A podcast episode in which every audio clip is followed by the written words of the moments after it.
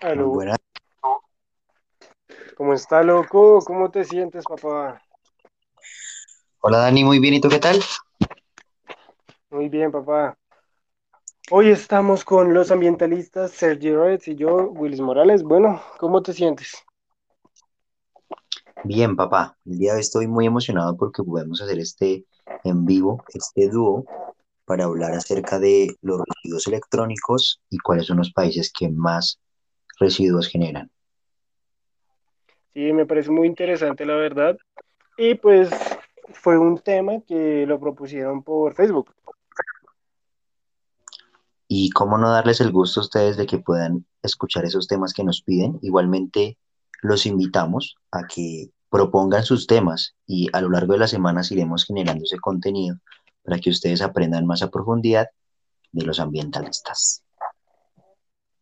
Bueno, señores, entonces empezamos con los países que producen mayor cantidad de desechos electrónicos.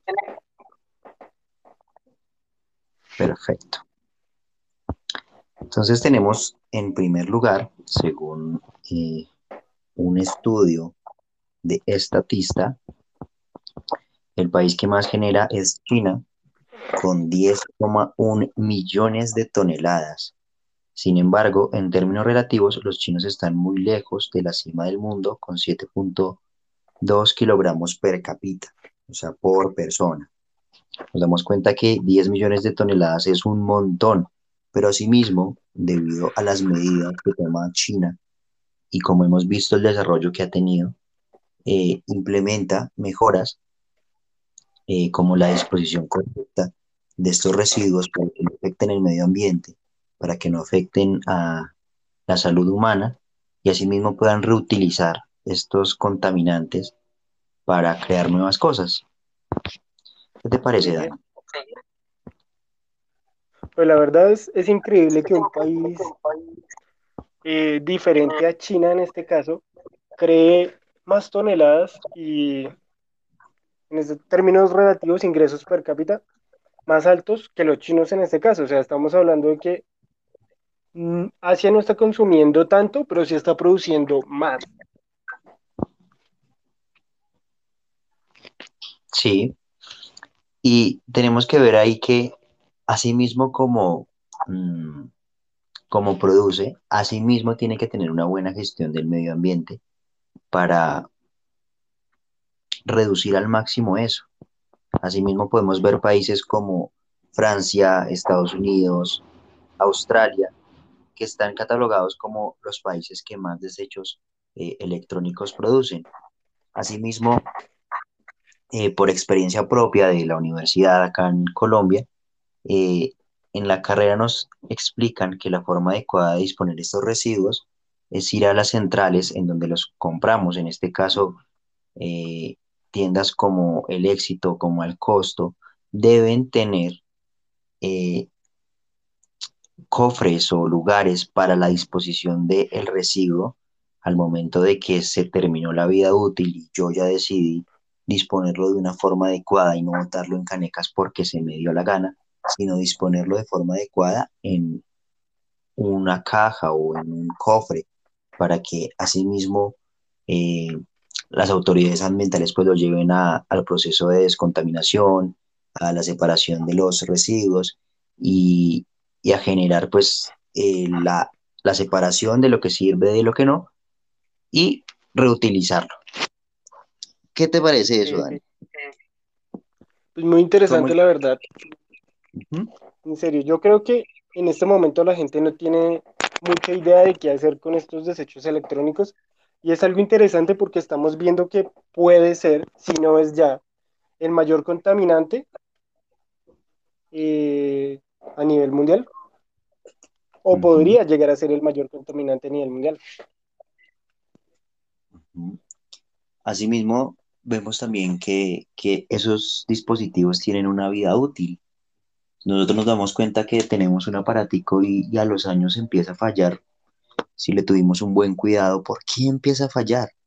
Y, y hay algo que dice que las empresas grandes lo que hacen es programar una vida útil para que el dispositivo no funcione más y la persona pueda consumir un nuevo dispositivo más reciente, pueda desechar el que ya tiene, consumir otro y así generar una cadena de consumo que prácticamente no tiene fin. Por eso la importancia de disponer el residuo de la forma adecuada y comprar productos que duren, que sean de buena calidad. Así uno se gaste pesos de más, pero que a uno le puedan durar y con eso no contamine el medio ambiente. Es mejor calidad que cantidad. Siempre será así. Mira que con otras charlas en esta aplicación de Estello, estuve haciendo como una encuesta de por qué creían ellos que se tenía que cambiar, digamos, tanto de celular o por qué eh, veíamos que un televisor plasma de última generación estaba durando alrededor de dos, tres años y luego se volvía obsoleto. En este caso, muchos me decían que era que no era necesario, pero que era como darse un lujo en este caso. ¿Tú opinas que el lujo va con el cambio y, la producción? ¿O tiene que ser mejor esperar y, no sé, digamos, conformarse con un aparato, en este caso, pero sabiendo que, digamos, a largo plazo va a servir, digamos, no sé, en este caso, cinco años, por exagerar, digamos, un buen celular, y no tienes la necesidad de estar cambiando cada año con las nuevas gamas que salen, digamos, por ejemplo, iPhone. Uno sale cada año, pero no es muy distinto, no es una generación, digámoslo así, muy diferente a la que salió el año pasado. ¿Tú opinas que es algo bueno, es algo malo? ¿Qué opinas ahí? Mm, eso lo puedo enlazar un poquito al coaching. Yo me desempeño como coach, ayudo a las personas a mejorar su autoestima. Y esto lo puedo eh, observar como la acción que se hace con conciencia. Si no hacemos con conciencia los actos, podemos ver que comprar cosas por comprar es unas ganas de demostrar a los otros que tengo y que soy más. Pero por detrás está mostrando que tienes muy baja autoestima y que necesitas de las cosas y de demostrar para que la gente te valore.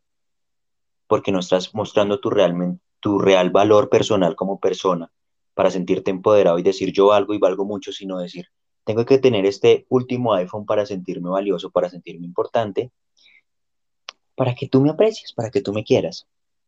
Mientras que si una persona dice, pues esto me gusta y, sé que lo uso para un buen fin, sé que me va a servir para mis eh, trabajos de cámara o tales fotografías, desde esa conciencia, comprar, porque lo necesito, porque realmente lo necesito. No compras vacías que a la final están afectando el medio ambiente y están afectando la salud humana. ¿O tú qué piensas? ¿Las compras deben ser porque se me dio la gana o porque realmente lo necesito. Pues mira que yo pienso que las compras deberían de ser por eh, necesidad o por, digámoslo así, un buen regalo en este caso.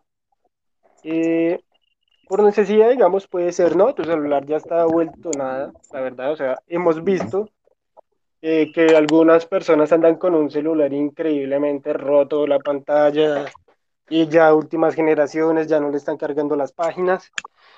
Y eh, bueno, eso sí podría ser un gasto necesario y podemos mirar a ver qué hacer con el otro celular. En este caso, digamos, muchas personas eh, nos comentaron que eh, utilizan su antiguo celular como una cámara para la casa. No sé si sepas del tema. Eso es un muy buen uso que le pueden dar a, los dispositivos que no se usan. Y por ahí vi, por ahí vi un TikTok, si no estoy mal, en donde el señor advierte, por favor, no botes tu celular eh, que no usas, sino que reutilízalo para utilizar cámaras para la protección de los niños, para la protección de las empresas, y de esa forma no votar por votar, sino darle un nuevo uso. Y esa también sería otra alternativa, en vez de disponer el dispositivo de una vez porque me quise comprar uno nuevo y me urge comprarme uno nuevo, sino que utilizarlo para un nuevo fin. Eh, si lo quiero utilizar para escuchar mi música, para la cámara, como estamos hablando, o para grabar videos, es una buena alternativa para, para que no gastemos por gastar. Mm, ¿Tú qué otra? Señor, señor. Mira que algo que me sorprendió es que acá dice, en comparación, muchas naciones europeas y anglosajonas producen más de 20 kilos per cápita al año. ¿Sí? Ahí, ahí vamos bien. Los países escandinavos ocupan el primer lugar, especialmente alto. Noruega se lidera en la clasificación con 26 kilogramos de desechos electrónicos per cápita por año, una cantidad potencialmente aumentada por la prevalencia de automóviles eléctricos en el país cuyas baterías cuentan con enormes trozos de desechos electrónicos. Una pregunta, ¿tú consideras que el ingreso per cápita ayuda al kilogramo per cápita? Kilogramo per cápita de, es decir, de a mayor ingreso, ¿tú piensas que se gasta más en este caso y se produce más desechos? Sí. Y pues como te digo, la conciencia detrás del acto, si yo gano más, mm, pues de cierto modo, puedo utilizar mi dinero de la mejor forma y comprar lo que realmente necesito, sin hacer compras vacías.